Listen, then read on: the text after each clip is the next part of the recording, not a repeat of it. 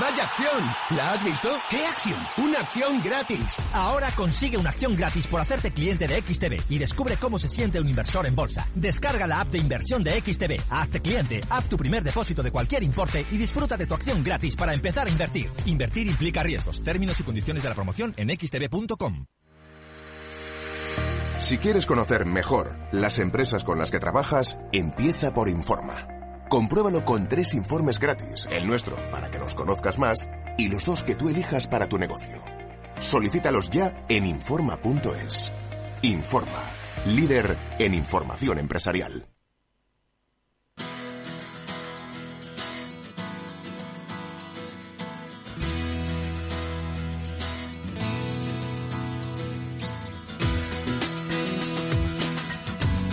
Después del trabajo, After Work, con Eduardo Castillo, Capital Radio.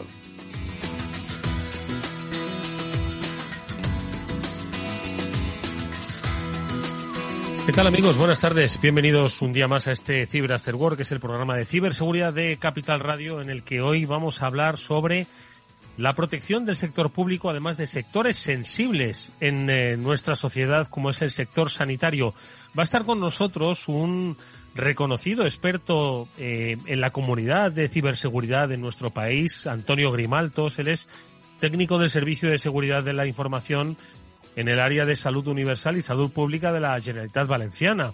Él básicamente lo que hace es tratar de que con su conocimiento y expertise toda la red de salud de una comunidad, y ojo que al final está imbricada en otras comunidades, pues se eviten los graves problemas de filtraciones, de robos, de secuestro de información. Bueno, pues con él vamos hoy a dedicar nuestro programa porque lo que queremos saber es cómo eh, de alguna forma se acometen esa eh, protección de entornos donde lo que tienen que saber es de medicina y no precisamente de protección, pero deben saber que deben estar protegidos. Bueno, pues en esos entornos es de lo que vamos a hablar hoy con nuestro invitado, con Antonio Grimaltos. Eh, También, ¿qué vamos a hacer? Pues hablar de la RUTE, que ya tiene fecha y tiene entradas y hoy precisamente con uno de sus fundadores vamos a conocer cuáles son las coordenadas de esta nueva cita indispensable para todos los que os dedicáis al mundo de la ciberseguridad y el desarrollo innovador de la protección de la información y sobre todo os vamos a dar pistas sobre cómo acceder a estos eh, encuentros de conocimiento, de comunidad y formativos. Ojo, que nos va a traer la edición de este año y ahora enseguida con eh, Román Ramírez, con uno de sus fundadores, vamos a charlar en este Afterworld. Lo vamos a hacer, por supuesto, como siempre, acompañados de los mejores. Ellos son Pablo Sanemeterio y Mónica Valle. Al primero de ellos puedo saludar ya en directo en este Ciber Afterworld. Pablo, es un gusto escucharte. ¿Cómo estás? Muy bien, Eduardo. El, gusto es mío. Un, un, lunes más. Gracias a, a, ti y a los oyentes por, por estar un lunes más hablando de ciberseguridad un lunes que además ha sido movidito, por lo que habrás podido ver en las noticias. Sí, efectivamente. Eh, de noticias vamos a hablar sobre todo de las noticias ¿no? que se están produciendo y que, pues, como cada semana, pues nos traen pues eh, una nueva muesca en el revólver de aquellos que se dedican precisamente a eh, las ciberamenazas y que ven cumplidos sus objetivos y que, como digo, pues eh, están por todos lados, cada vez con mucha más organización y como nuestro ahora amigo invitado Román Ramírez nos dirá, con unas jerarquías y estructuras que llamaría mucho la atención del grado de profesionalización que están adquiriendo. De noticias hablaremos porque muchas de ellas, ojo, están publicadas en BitLife Media, es el medio de referencia dirigido eh, con maestría con Mónica Valle, a la que ya saludo, Mónica, en este programa. ¿Cómo estás? Hola a todos, hola Eduardo, muy buenas tardes. Pues eh, un lunes más comentando noticias, que siempre hay noticias frescas en el ámbito de la ciberseguridad y ahora hablaremos de todas ellas. Bueno, pues eh, de este programa, eh, como digo, estáis todos invitados a participar. Quedaros con muchas de las referencias porque vamos a decir muchas cosas. Es posible que hablemos de entradas a las que podéis acceder para la Routed y como siempre, nosotros vamos con los consejos que desde aquí os ofrecemos. Venga, vamos a ir empezando ya. Consejo es que mientras la ciberseguridad de la información tradicional gira en torno al software y al modo en el que se implementa, la seguridad del IoT incorpora mucha más complejidad, lo hemos contado en numerosos programas. Una amplia gama de escenarios operacionales dependen de la conectividad de los dispositivos y el dispositivo más trivial, también lo hemos contado, puede llegar a ser el más peligroso si resulta comprometido. Bueno, pues las soluciones Zero Trust de Zscaler permiten reducir estos riesgos. Si queréis descubrir en qué consiste Zero Trust, podéis entrar en zscaler.es.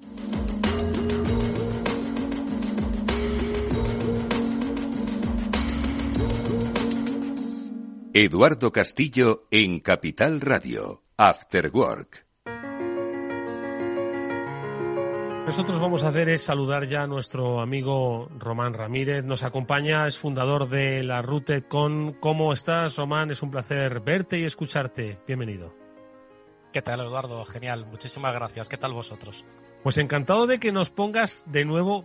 Hay una cosa que me preocupa que es el paso del tiempo. Y es que da la sensación de que ayer estábamos hablando de la pasada ruta, estábamos sorteando entradas, hoy volvemos a hacerlo.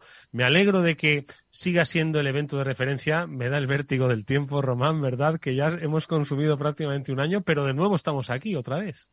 Es alucinante, la verdad. Yo ya antes planificaba pensando los proyectos en horas y ahora pienso en semanas directamente. Eh, bueno, pues vamos, si te parece, a poner esa fecha para la Routed y sobre todo un poco lo que de momento podéis contar, porque tampoco es que queramos desvelar todas las sorpresas, que seguro que hay muchas, pero vamos a situarnos en el calendario, que la gente no se ponga nada. Bueno, este programa se puede escuchar al mismo tiempo que ir a la Routed, así que nosotros no somos una competencia directa con ellos. Venga, vamos a fijarlo en calendario, Román. Genial, gracias Eduardo. Pues eh, el evento en sí será los días 9, 10 y 11 de marzo. Ya sabéis que marzo es el mes de la Routed, con lo que eh, siempre apuntamos esa fecha. Y los días previos, lunes, martes, miércoles, haremos formaciones de todo tipo. Y como novedades, algo muy, muy, muy, muy importante, que es el lema de Barrio Sésamo de solo no puedes, con amigos sí. Entonces, ¿qué hemos hecho? Colaborar con el, equipo de ProTap, el equipo de Securiters, el equipo de Hacktricks para todos los Red Teamers, que sepáis que va a haber un track dedicado a Hacktricks. Y por supuesto con CryptoRed, que Alfonso está haciendo una labor excelente para atraer su comunidad. Y como noticia en breve os daremos una noticia oficial de otra colaboración, pero que todavía no la puedo contar porque tenemos que cerrarla oficialmente. Así que como gran novedad, estamos intentando que haya mucha diversificación de temáticas que se hayan seleccionado por eh, grupos distintos, de tal manera que haya diversidad y diversidad de decisión, con lo que esperamos pues que eso sea bueno ¿no? para el asistente, que tenga mucha capacidad de elección. Luego, fíjate, ha dicho, has dicho, no el, concepto de comunidad, ¿no? Que siempre hemos reivindicado y con el que nació, ¿no? La Routed, que ya nos has explicado en muchas ocasiones, se reivindica hoy más que nunca, ¿no? Eh, eh, juntos, pues somos más fuertes y tenemos más conocimiento, ¿no? Absolutamente. Y además que nosotros, eh, al final, eh, lo queramos o no, siempre vamos a tener pues nuestras preferencias y nuestros sesgos. En cambio, colaborando con gente que tendrá los suyos, pero que son distintos a los nuestros, pues vamos a ir a un entorno más diverso, ¿no? Con lo que para nosotros esto es muy importante y es un, digamos que es una iniciativa piloto que esperemos que ya sea la norma en Routed. Pablo. Pues nada, eh, enhorabuena otra vez más a, a y a, Román en, el sentido de hacer un evento de referencia y además, como bien dice, cada día más, más diverso. Y oye, vamos a, celebrar también esta, esta nueva Routed con, con entradas, ¿no, Román? Que, que, que, para nuestros oyentes, pues como siempre solemos hacer, vais a plantear una, una pregunta y los primeros que contesten esta pregunta en el correo afterwork capitalradio.es tendrán su entrada para, asistir a esta ruta y a ese montón de charlas que les va a costar elegir cuál quieren ver. Bien, bien. ¿Queréis que lance la pregunta ya? Hombre, yo, yo, yo, fíjate, te voy a hacer una pregunta más, o bueno, igual Mónica tiene alguna pregunta más para ti, ¿no? Porque, porque lo has dicho, es, es comunidad, ese encuentro, pero bueno, Moni, no sé si tú tienes alguna cuestión para Román, yo sí la tengo antes de esa pregunta, ¿vale? Que los oyentes vayan preparándose, que suelen ser muy facilonas, ¿eh? Pero bueno, yo no sé hoy si Román igual la hace difícil, ojo, ¿eh? nunca se sabe eso. Pero Eduardo, claro, no puedes adelantar si va a ser fácil o no, porque ya estás, bueno, haciendo que estén predispuestos a una cosa a la otra. A lo mejor es una pregunta trampa. Una gestión de expectativas, sí, exactamente. Bueno, yo la verdad es que tengo muchísimas ganas de que llegue la Ruted como todos los años.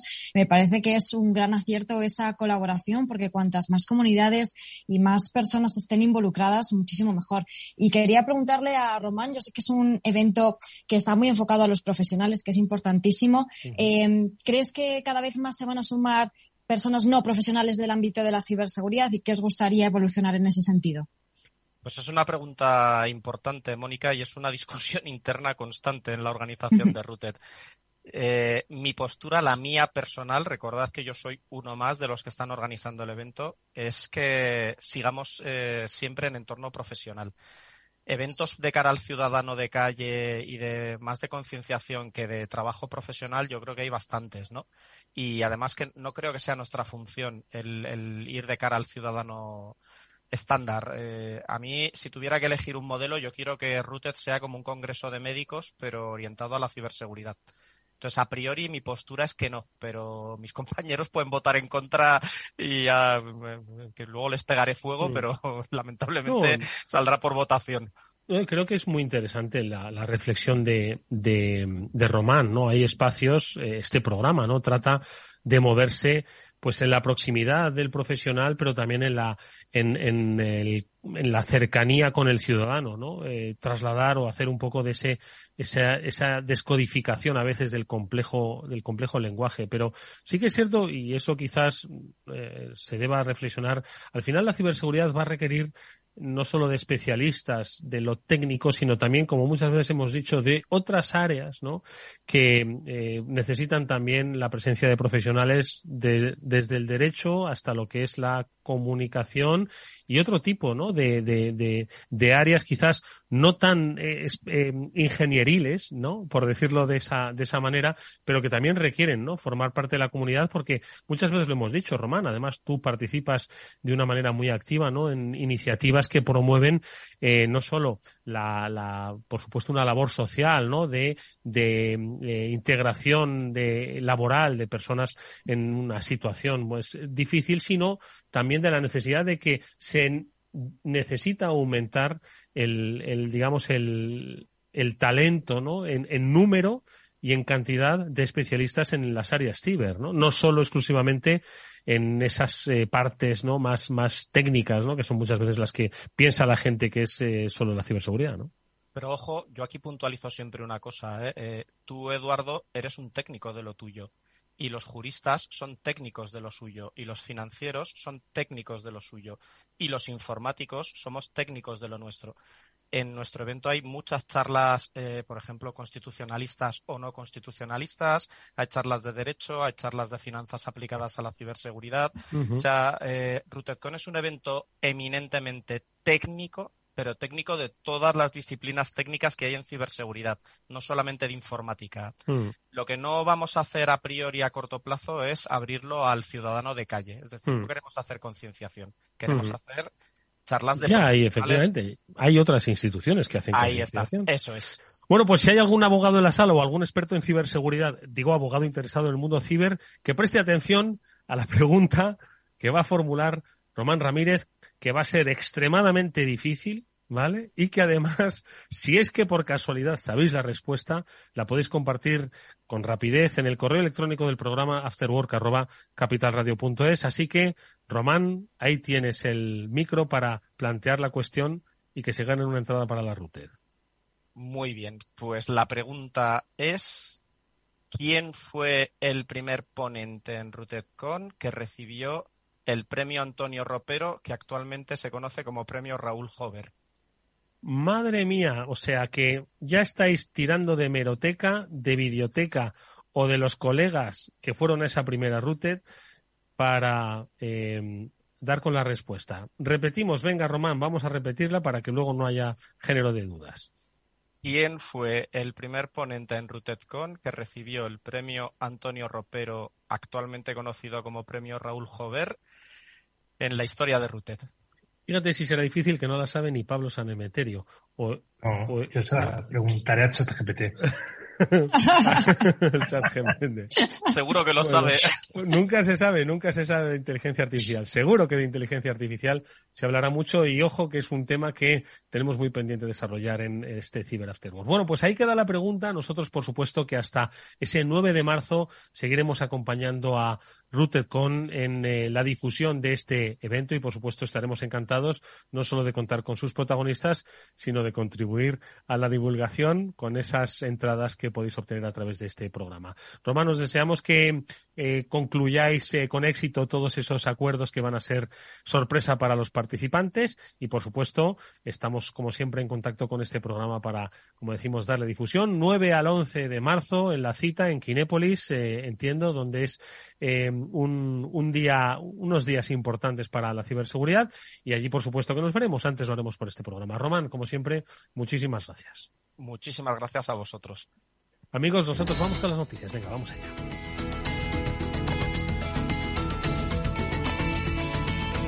After Work con Eduardo Castillo. Y decía Pablo precisamente, ¿no? Que había empezado la semana calentita, no sé si en España o en Italia, porque al parecer y de una manera ya muy institucional, desde el gobierno se ha alertado de una gran oleada de ataques. Todos recordamos que cuando la pandemia empezó en Milán no tardó en volver a España. Yo no sé si esto podría ser algo similar. Pablo, ¿qué ha pasado? Pues totalmente. ¿Qué ha pasado? Pues ha pasado que la Agencia de Ciberseguridad Italiana, además esto lo podemos leer en el medio de Mónica, en Business Media, ha alertado de, un ataque de ransomware que está aprovechando una vulnerabilidad en los servidores de VMware SXI. Para los que no lo sepan o para los oyentes que no, no, sepan lo que son estos servidores, son servidores que permiten ejecutar máquinas virtuales. A día de hoy casi toda la computación en la nube se basa en máquinas virtuales y muchas eh, empresas que se montan o sus cloud privadas o que tienen sus propios CPDs utilizan esta tecnología. ¿Qué ocurre? Que esta, esta tecnología tiene una vulnerabilidad desde 2021, ojo, y que existe un parche para que permite corregirlo, eh, que esa vulnerabilidad lo que permitía era ejecutar código de forma remota. Es decir, si uno de los puertos que es vulnerable está expuesto a Internet, es algo parecido, si me permites la comparación, con WannaCry. Es decir, hace eh, ya casi seis años WannaCry lo que aprovechaba era una vulnerabilidad en que si encontraba un puerto abierto podía ejecutar código en las máquinas eh, remotas, pues aquí ocurre exactamente lo mismo. Y, la alerta lo que estaba indicando es que a todas las empresas que se estaban detectando eh, una campaña de ataque que utilizaba esta vulnerabilidad, todas aquellas, empresas que no hayan actualizado este software, que corran a hacerlo porque pueden ser víctimas de este ransomware. Efectivamente. Y además es que la propia agencia que decías, Pablo, italiana, ha advertido de la importancia de actualizar los sistemas inmediatamente porque son miles esos eh, servidores que están siendo vulnerables ahora mismo a ese potencial ataque que además eh, instala un ransomware que está bloqueando y cifrando esos servidores. Por tanto, todas las empresas e instituciones que tengan ese software, ese sistema de VMware y que no lo hayan parcheado en su día que recordemos que está esa actualización disponible desde febrero de 2021, tienen que revisarlo ya y el resto de los CERT porque este aviso lo dio inicialmente antes que Italia, lo dio el, el CESIR de Francia. Eh, Italia lo ha dado, digamos, una mayor alerta porque también ha detectado eh, que muchas de sus instituciones y de sus sistemas habían eh, estado siendo víctimas de estos ataques y que potencialmente muchos otros podían ser Em, víctimas de este, de este ataque de, ransomware. Y de hecho, también nuestro, nuestro CERT, bueno, del eh, Centro Criptológico Nacional, está advirtiendo de esta campaña de explotación de vulnerabilidades de VMware eh, SXI y que es un nivel de, de peligrosidad alto, por lo tanto es importante que se actualice. Desde el CCN dicen que podría haber más de 3.200 servidores comprometidos en todo el mundo y estamos hablando de que eh, cualquier país, nosotros también tendremos muchos servidores comprometidos porque eh, es un sistema utilizado como vemos a nivel mundial. Hmm. Oye, ¿creéis que esto va a ser la tónica general eh, de futuro? Es decir, encontrarnos con pues una vulnerabilidad que va a afectar a miles de compañías públicas y privadas dentro de un país y que se va a, vamos, se va a producir pues una Mm, poco menos que una oleada de secuestros de información eh, como si fuesen un, atraco masivo al mismo tiempo en, muchos eh, lugares, no en muchas empresas. ¿Creéis que esto es algo excepcional o va a ser la tónica a la que nos vamos a enfrentar? A ver, eh, yo creo que va a ser algo que vamos a ver periódicamente. ¿Qué es lo que ocurre? Que estos ataques, igual que lo, lo referenciaba el antiguo WannaCry, que yo creo que todo el mundo lo tiene todavía en la mente, aunque hayan pasado seis años y lo hayan podido ir olvidando, eh, todo el mundo se acuerda de esa semana o ese fin de semana del ataque de WannaCry. ¿Qué es lo que ocurre? Que este tipo de ataques o este tipo de alertas lo que suelen basarse es en una vulnerabilidad pues, mm, bastante crítica y una vulnerabilidad que afecta a sistemas bastante implantados, es decir, tienes un software ampliamente difundido. Con estas dos variables, lo que ocurre es que normalmente este tipo de fallos, pues igual se encuentran cada tres años, cada cuatro años, con suerte, con suerte para los atacantes. Entonces, el, eh, lo vamos a ir viendo, probablemente se vea más a menudo, pero eh, tiene que darse el caso de que sea una vulnerabilidad que no se haya actualizado y que los, los atacantes la automaticen. Esto, al fin y al cabo, no es más que una automatización de un ataque y una sistematización de un ataque para instalar un ransomware. Mm. Ah, y por cierto, eh, yo creo que es interesante también mencionar, porque ha habido cierta confusión a lo largo de ayer y de hoy cuando salió esta noticia, porque ha coincidido que un operador de telefonía italiano, eh, TIM, sufrió ayer cortes y problemas técnicos que eh, en principio son debidos a un fallo suyo de los DNS, no está relacionado con este ciberataque ni está relacionado en principio con ningún tipo de ransomware, a no ser que se diga lo contrario. Es un fallo técnico que, digamos, dejó sin servicio a muchísimos italianos que son clientes de, este operador. Y ha habido cierta confusión con que era un ataque eh, múltiple, que estaban vinculados, pero en principio, y esta es yo creo mi opinión, que no, no están vinculados en este sentido. Bueno, pues eh, mm, alerta porque, insistimos, eh, si esto se da las, eh, la, la, primera alerta se produce en Francia, luego se traslada a Italia, es que además gracias a esa conexión y comunicación a escala europea, bueno, pues hay que estar muy prudentes en todas las actualizaciones que tengamos que hacer de nuestros sistemas. Otra noticia que ya es mucho más local, pero que también tiene que ver, ojo, con los intentos de fraude es y más y más con algo tan sensible como las multas de tráfico y es que hay una campaña de phishing bajo un falso aviso de multa de la Dirección General de Tráfico. A nadie le gusta que le lleguen y normalmente nos las creemos todas porque igual pensamos que hemos pasado por una zona pues a una velocidad quizás inadecuada. Mónica, lo publicáis nuevamente en BitLife Media. ¿Qué es qué está pasando? ¿Cómo se puede evitar? Pues periódicamente este tipo de campañas vuelven a la carga con pues cebos tan interesantes como este. ¿Qué está ocurriendo? Pues una nueva campaña de phishing, en este caso, que está utilizando como gancho una multa supuestamente de la DGT. Entonces los ciberdelincuentes están suplatando a la DGT y solicitan a las víctimas que reciben ese ataque que se descarguen un archivo. Así que mucho cuidado, todos los que nos estáis escuchando, si recibís un correo electrónico que dice ser de la DGT con un asunto que es multa no pagada o similar, porque también puede ser que vayan cambiando el asunto, que vayan cambiando los conceptos eh, a lo largo de las próximas semanas. Muy importante que sepáis que no se trata de la DGT, de hecho la DGT no envía este tipo de correos, en, este sentido. Así que importante no abrirlo, si lo abrimos, en ningún caso descargar el documento porque ahí es cuando eh, tenemos el problema porque se descarga un ejecutable que al ejecutarlo infecta el equipo y ya pues estamos poniendo totalmente en riesgo el dispositivo y por supuesto toda la información. Pablo. Pues como bien decía Mónica, un, un cebo más, un cebo que nos vuelve a visitar periódicamente, igual que los los cebos relacionados con la falta de pago de la seguridad social. Dentro de poco, cuando empiece la campaña de la renta, tendremos el cebo de, la, de, la, de los impuestos de, de la campaña de la renta, de que no hemos pagado, de cosas que debamos y están atrasadas. Como siempre, intentan crearnos la angustia o la ansiedad de que algo que nos va, tenemos que pagar y tenemos que pagarlo rápido, porque normalmente estas multas suelen tener un descuento si las pagas pronto y con este lema pues intentando otra vez más pues entrar en equipos, infectar equipos y pues como siempre hoy en Mónica este tipo de correos no llegan por parte de la DGT avisando de, ese, esa tardanza de la, de la multa y verificar, siempre decimos que es importante aprender a verificar el remitente del correo, saber quién es el que te lo está mandando para identificar cuándo es el, emisor correcto y cuándo es alguien que está suplantando esa identidad.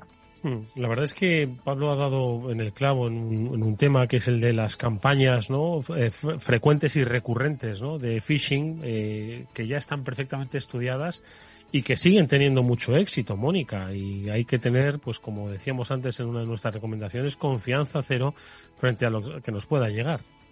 Sí, totalmente. Además, no necesariamente estos tipos de phishing nos llegan a través del correo electrónico, como sabéis y como hemos recordado muchas veces, a través de SMS e incluso, por supuesto, a través de redes sociales, a través de WhatsApp cada vez más y a través del teléfono. Nos pueden llamar haciéndose pasar por cualquier empresa, por cualquier institución, intentando eh, que les demos unos datos personales o intentando que, que introduzcamos en un formulario eh, datos de nuestras cuentas de eh, bancarias, tarjetas de crédito, etcétera, etcétera. Al, al final, lo que decía Pablo, ¿no? Tenemos que ser siempre muy desconfiados en cuanto haya un asunto que aluda a la urgencia, que eso siempre nos va a poner un poco más nerviosos y hace que bajemos la guardia y a lo mejor no desconfiemos tanto, sobre todo si son pues instituciones como la DGT o como eh, Hacienda, ¿no? Que nos están pidiendo información que nos está poniendo en una situación un poco más crítica.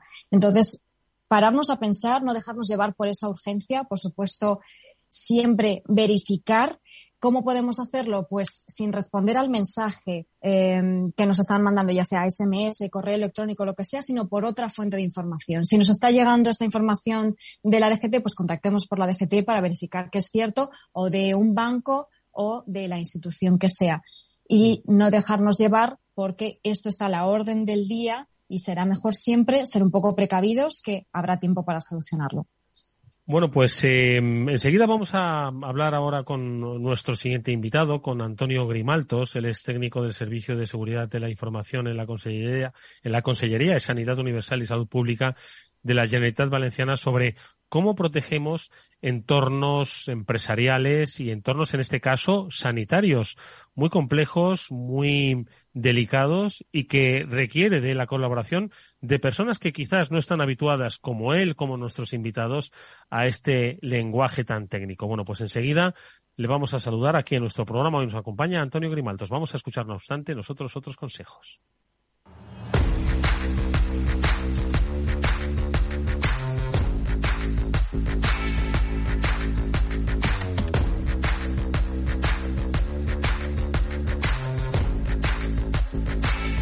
Porque si te, si te interesa la bolsa, entonces tienes que saber que XTB te regala una acción por abrir cuenta. Lo has oído bien, te la regala. Además, no te puedes perder la mejor tarifa para comprar y vender acciones y ETFs de todo el mundo sin comisiones. ¿Qué significa sin comisiones? Pues que mientras tu inversión mensual no exceda los 100.000 euros, invertir en acciones y ETFs en XTB no conlleva comisión alguna. Entra ahora en xtb.com y comprueba lo que te estamos contando. Un broker de muchas posibilidades en xtb.com.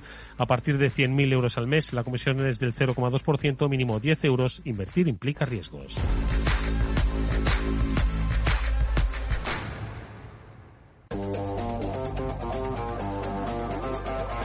Hoy estás aquí y mañana... En cualquier parte. Llega a Capital Radio el primer programa sobre el metaverso de la radio. Todos los lunes a las dos y media de la tarde nos desplazamos por las ondas a diferentes universos con Selena Niezbala y el equipo de la Frontera VR. Sintoniza Metaverso en la Frontera y teletranspórtate con nosotros. Si quieres entender mejor todo lo que rodea a nuestro sector alimentario, tienes una cita en La Trilla un gran equipo de especialistas te acercará a la actualidad económica y política desde el campo hasta la mesa. Conocerás sus principales innovaciones sin olvidar las producciones más tradicionales. Los sábados de 8 a 9 de la mañana con Juan Quintana, la trilla de Capital Radio. Después del trabajo, After Work, con Eduardo Castillo, Capital Radio.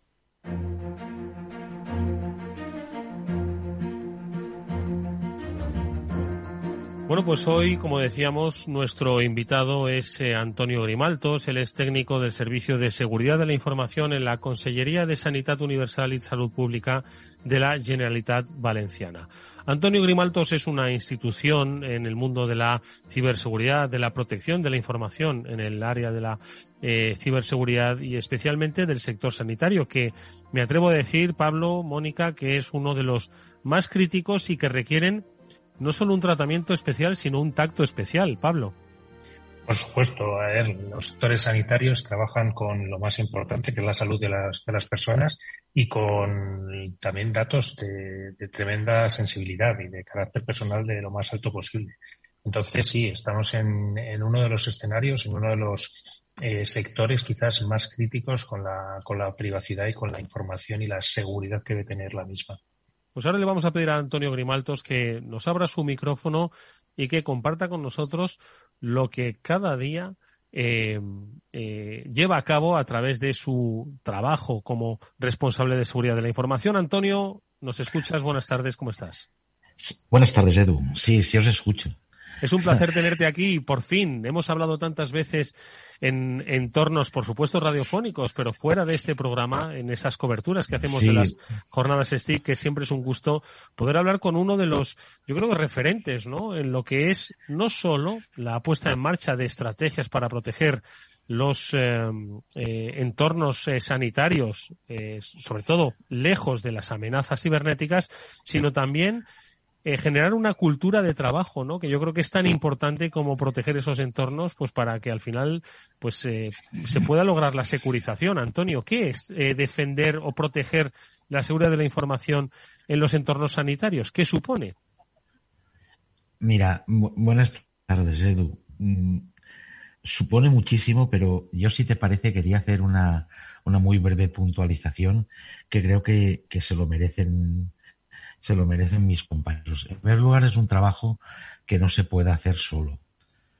tenemos que tener un equipo y tenemos que trabajar en conjunto. Y en segundo lugar, lo estaba pensando esta tarde cuando volví en el tren eh, Es un orgullo que de alguna manera yo soy solo soy un funcionario.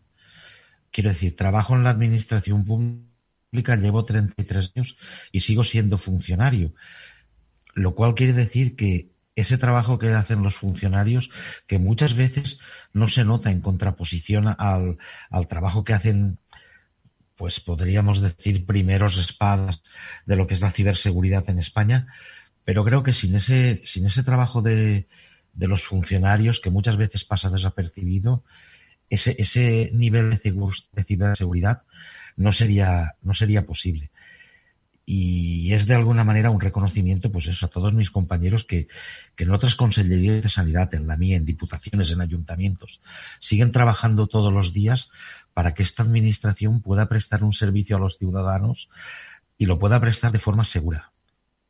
Tal vez el, el sitio en el que más puede o, está sometido a más estrés es sanidad, porque eh, recordad que nosotros abrimos abrimos no, nunca cerramos. Estamos 24 por 7 por 365 y ese servicio se mantiene llueva, nieve, haya una pandemia, da igual, sanidad no cierra nunca. Con lo cual, eso te obliga a mantener un, nivel de estrés mm. tremendo. Mm. Y, y creo que eso, de alguna manera, por poner un ejemplo, ¿vale? Llevamos dos fines de semana, los dos últimos, que hemos estado al pie del cañón fin de semana, porque hace el sábado pasado se generó una alerta que debido a la venta, bueno, eso era lo que decía la noticia. A veces me parece que trabajamos en una película de espía, pero bueno, debido a la venta de, de los, a la cesión de los eh, Tiger alemanes de, España a Ucrania, Leopard, perdón, he dicho Tiger, pero sí son Leopard. Pues se había generado una serie de ataques dirigidos a sanidad. Nosotros no estuvimos afectados. Hubieron otros compañeros que sí, pero nosotros a primera hora de la mañana ya estamos, estamos vigilando nuestra red, que se llama arterias, como se iba a llamar de otra manera, en sanidad. ¿Vale? Estábamos vigilando arterias, estábamos vigilando que los F5 que no son los cazas, evidentemente, no estuvieron recibiendo ataques de denegación de servicio. Y, y este sábado, a primera hora del sábado, el CERT francés, que hoy lo han replicado el CSIRT y el, CC, y el CCN, enviaba una alerta sobre eh, cifrado de servidores VMware. ¿Vale? La solución era sencilla, parchear, pero deshabilitar un protocolo y un puerto. Bueno, pues nosotros eso el sábado por la mañana en sanidad, nosotros ya lo habíamos hecho. Habíamos leído la noticia, habíamos, quiero decir, de una parte el proteger, el proteger estos entornos sanitarios se compone de uno, pues que esas alertas nos las empecemos a tomar en serio y nos aprovechamos muchísimo de la colaboración de otros CERT, de otros organismos, de medios de comunicación, de blogs. Leemos continuamente para estar lo más atentos posible. Y luego, pues también se trata de, echarle un poco de, de imaginación, de imaginación en el sentido de que estamos ahora embarcados en, aparte de muchas otras cosas, en dos soluciones que yo, en tres prácticamente, ¿vale? Que yo creo que resuelven una gran problemática que tienen todos los servicios de salud.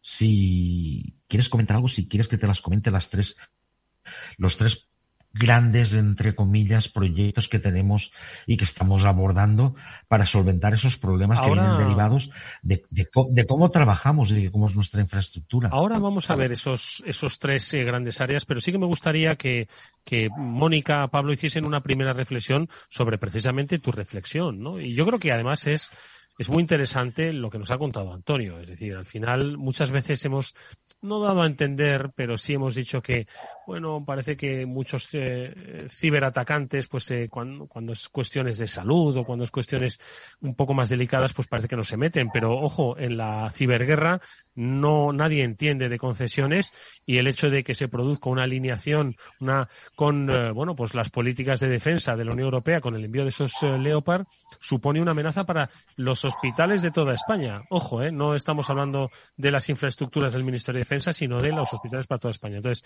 tanto eso como el trabajo conjunto yo creo que Mónica sí que tiene una reflexión eh lo que nos ha dicho Antonio sin duda, Antonio. Bueno, es un verdadero placer tenerte aquí y aprender siempre contigo y especialmente de este tema que es tan importante, ¿verdad? Que es vital.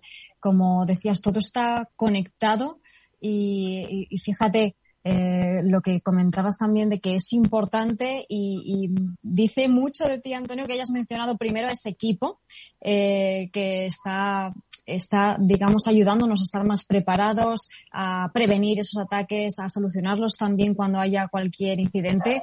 Personas que están muy preparadas y sobre todo que esto es estar atento 365 días, 24 horas al día, porque esto no para nunca, Antonio, ¿no? Fíjate que nos estabas hablando del sábado, este fin de semana que salían estas alertas sobre estos posibles ataques eh, que estaban explotando esta vulnerabilidad.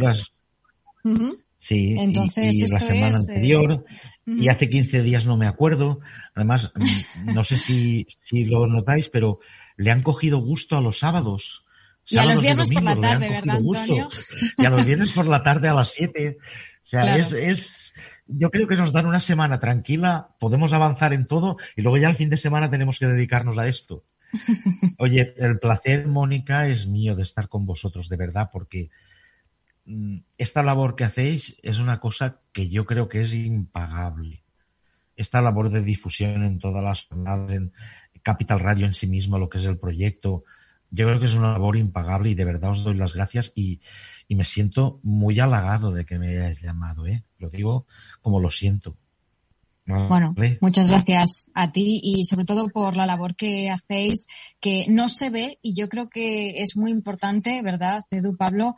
Pues darle difusión y que, bueno, que los oyentes puedan entender todo lo que se está haciendo, que no es tan visible, pero que está ahí. Es muchísimo trabajo. Sí, ahora mismo además que hay un gran debate, ¿no? Sobre la sanidad en España, donde muchas veces se nos olvida el fondo del asunto. Es decir, por supuesto que hay ahora mismo una gran necesidad de cuidar a nuestros sanitarios, de que trabajen en las mejores condiciones posibles y con los eh, mayores medios dentro de la escasez a la que nos enfrentamos, ¿vale? Pero que también sepan que detrás de esos sanitarios se mantiene precisamente la operatividad de esos sanitarios gracias al trabajo de técnicos especialistas que eh, cubren amenazas que no se ven en ese discurso, a veces ruido eh, político que se genera en torno al, mundo de la sanidad. Antonio, nos hablabas de tres escenarios ¿no? que son claves para el trabajo que desarrolláis. ¿Cuáles son?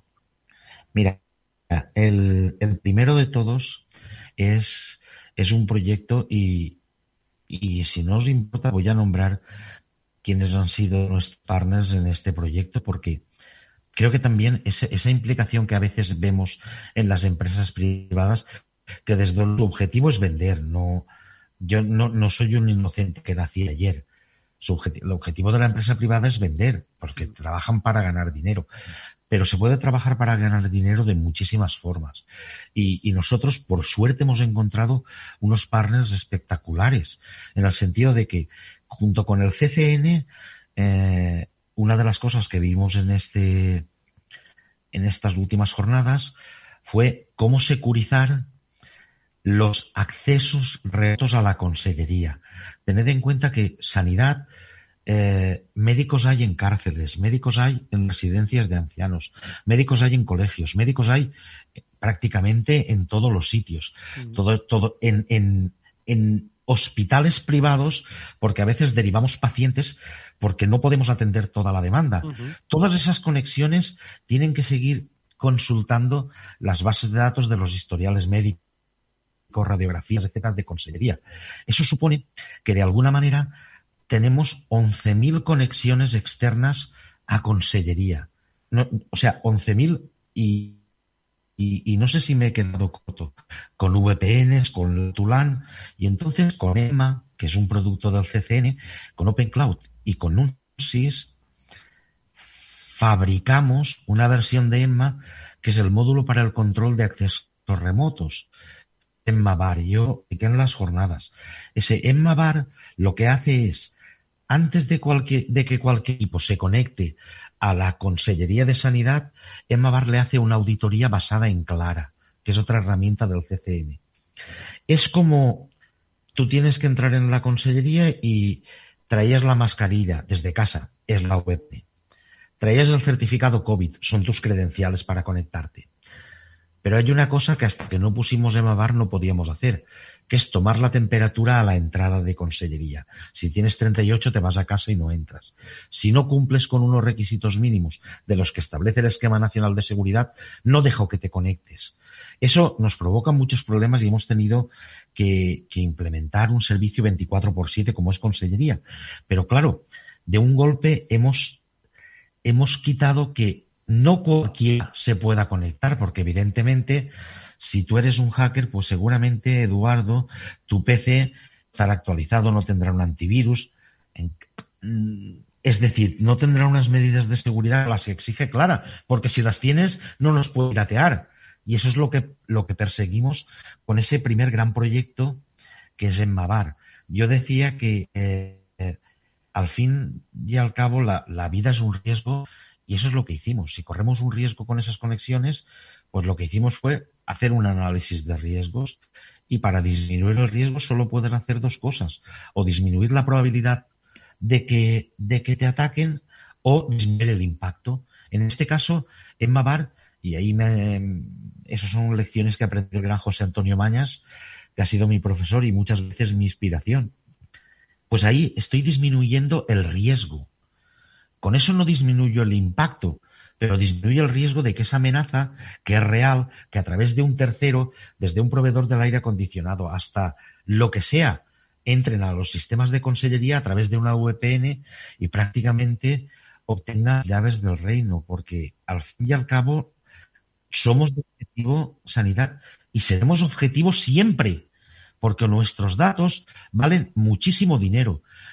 No solo los datos de los pacientes, una investigación sobre un tratamiento de cáncer infantil que está llevándose a cabo en el Instituto de Investigación Sanitaria La Fe, toda la casuística, documentación, pruebas que se han hecho, cualquier empresa pagaría, bueno, y más de las de, de las de donde prácticamente se venden las matriuscas, pagaría muchísimo dinero porque es una información privilegiada y están avanzando una investigación para sacar un tratamiento que nosotros estamos a punto casi de sacar. Hay un hospital en Madrid que ha sacado, y a lo mejor estoy muy civilizado con el tema del cáncer, pero bueno, eh, ha sacado un, un test de detección precoz. Algo es capaz de, de, detectar el cáncer antes de que se el tumor. Quiero decir, estamos hablando solo de datos de pacientes, estamos hablando de investigaciones, estamos hablando de todo lo que se hace en sanidad. ¿Cómo vamos a ser la joya de la corona? Pues ese gran proyecto, el de EMABAR, securiza esos accesos remotos. No sé si tenéis alguno de los tres una pregunta sobre y por supuesto los dos partners que han colaborado que ha sido Open Cloud Factory y Nunsis pues me quito el sombrero de verdad porque se han dejado el alma no, se puede hacer eso que han hecho ellos solo por dinero. Se han dejado el alma en ese proyecto y en que ese proyecto funcione. Y de verdad, no, no es. Mm, de verdad, me siento orgulloso de haber trabajado con esa gente. No sé si tenéis alguna pregunta o. la verdad es que, oye, muchas gracias por, por compartir estos minutos con nosotros. El placer es nuestro de que, de que nos acompañes y que nos puedas ilustrar con toda esa experiencia que tienes y, y precisamente, como decías, que los funcionarios también trabajáis en sábado y en domingo, sobre todo en la parte de seguridad, que no, que no os quedáis en casa y, y que estéis siempre dando el calle, como bien dices, no solo protegiendo los datos de los pacientes, sino también protegiendo esas patentes y esas investigaciones que cuestan mucho dinero hacer y mucho esfuerzo hacer para que luego, pues oye, al final llegue alguien, te robe todo ese trabajo y se lo, y se lo lleve por, por el morro. Entonces, pues oye, gracias por, por vuestro trabajo, gracias también a los partners. Que gracias, que va. Al final, al final, cuando hablamos de eso, yo siempre digo que cuando protegemos los servicios esenciales, que son los de atención primaria y los de atención especializada, estamos protegiendo el presente. Pero cuando protegemos la parte de las investigaciones, yo siempre digo que estamos protegiendo el futuro. Y hace mucho tiempo oí en una película una frase que me impactó y es verdad. Y si no eres capaz de proteger el futuro es que no te lo mereces. Y eso, es, y eso es simplemente así. Si tenéis alguna pregunta más de este proyecto, porque creemos que es, es punta de lanza y no lo ha aprobado todavía ninguna Consellería de Sanidad. En eso estamos, y ya te digo, y gracias a estas dos empresas que se han implicado al máximo. Yo animaría al resto de consejerías a que lo, a que lo utilicen y que se pongan en contacto contigo y, y, lo utilicen. Yo te iba a preguntar más por los otros dos proyectos, porque has dicho que tenías tres y, y este me ha parecido súper interesante y, joder, pues los otros dos me, me, me, pues espérate, mucho la atención. Espérate, espérate que el que viene ahora... Mira, tenemos multitud, ese, ese, si yo no me equivoco, será el gran proyecto de este año porque en Bavaria está en marcha, ¿vale? Está en modo prueba y tal, pero vamos, eso es irretratable y, y, vamos, no se puede volver atrás. El otro gran proyecto que tenemos consiste en proteger los dispositivos médicos. Eh, tú compras un, un mamógrafo y el mamógrafo trabaja como nosotros, 24 por 7 por 365. Compras un equipo de electromedicina para dar terapia a los enfermos de, de cáncer radiológica y el equipo trabaja 24 por 7 por 365. ¿Qué pasa con estos equipos? Primero, son equipos carísimos. Segundo, son equipos que el fabricante se niega a que tú abras bastiones, securices, porque si lo hicieras perderías la garantía. Y, y por otra parte, a veces nos encontramos con que hay un determinado tipo de aparato de electromedicina, un analizador de lo que sea, que el fabricante eh, fabricó el driver hasta el Windows XP y, y no existe driver para Windows 7. Tienes dos opciones, compras un aparato de los nuevo o ya ¿qué haces? La cosa es que nosotros los aparatos los exprimimos al máximo. Y volvemos otra vez al análisis de riesgos. Que tú tengas una serie de aparatos dentro de tu red que consultan los profesionales, que tienen que tener conexión externa porque muchas veces un aparato de estos es eh, Schneider, es eh, General Electric, es quien sea, el proveedor que sea que se conecta para arreglarlo. Bueno, pues por una parte, con lo de la VPN hemos securizado esa conexión, pero ahora imagínate que el aparato es vulnerable y dentro de tu red tienes lo que sea que es capaz de explotar esa vulnerabilidad. Y es un aparato que no has podido parchear. ¿Cómo lo proteges? Pues estamos hablando de otro análisis de riesgos. ¿Qué puedes hacer? Disminuir la probabilidad de que ocurra. En este caso no podemos actuar sobre ese factor. O sí, porque contamos en la página del CCN y, es una cosa que yo invito a todo el mundo a ver el catálogo de productos certificados del CCN porque hay verdaderas joyas. Encontramos un, un producto de empresa que también se aporta y quiero agradecer de aquí de corazón a todo el equipo porque pero pero se han portado como leones, ¿vale? El, producto es de una empresa, se llama Trend Micro y es un parcheado virtual. Tiene la, certificación del CCN para sistemas de nivel alto y lo que hace es, en algunos casos, crea como una tarjeta virtual que es capaz de analizar el tráfico antes de que entre en el aparato y lo que hace es que parchea virtualmente, es decir, intentar explotar una vulnerabilidad por el análisis del tráfico de red tendría Antonio, perdona que tenemos eh, algún problemilla con piloto con el hospital de Antonio, perdona que tenemos un problemilla con la conexión y se nos va un poco de vez en cuando ese sonido, pero yo creo que justo nos eh, permite por lo menos eh, valorar, yo creo que la experiencia que hoy has compartido aquí con todos nosotros y es que al final lo, arrancamos el programa hablando de comunidad y lo cerramos yo creo que poniendo un ejemplo de que esa comunidad existe en el terreno de la ciberseguridad. Claro que existe, claro, que existe. Eh, estamos hablando de trabajo conjunto entre la Consejería de Sanidad, empresas, privadas y por supuesto el CCNCERT y todos los servicios eh, públicos ¿vale? De eh, protección de los, de los entornos.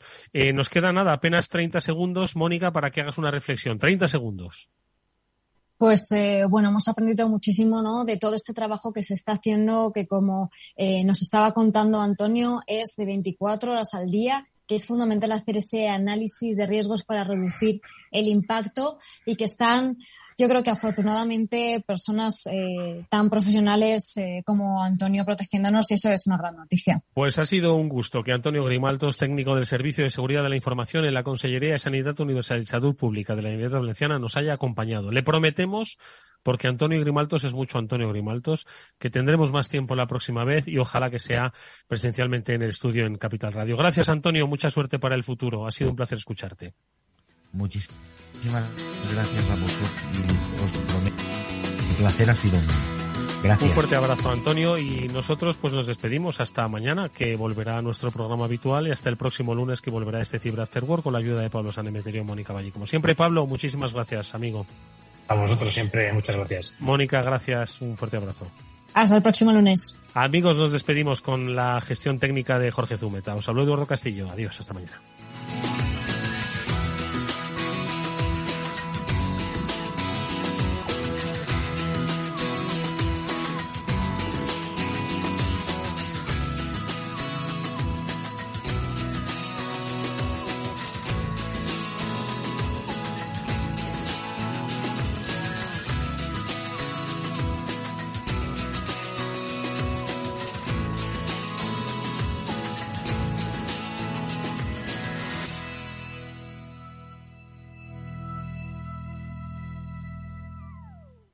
¿Qué ir más allá? Con Arval podrás llegar donde te propongas de la forma más sostenible y desplazarte como y cuando necesites con una oferta de renting sostenible, segura y conectada. Y preocuparte solo de conducir porque nosotros nos ocupamos del resto. Arval, la transición energética arranca aquí. Más información en arval.es.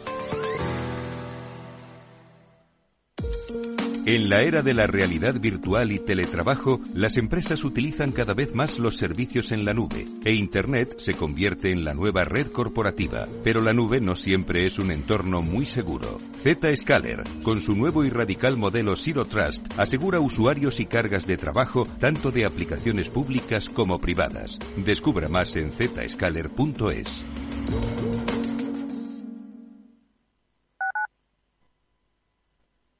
Madrid, 103.2 FM, Capital Radio.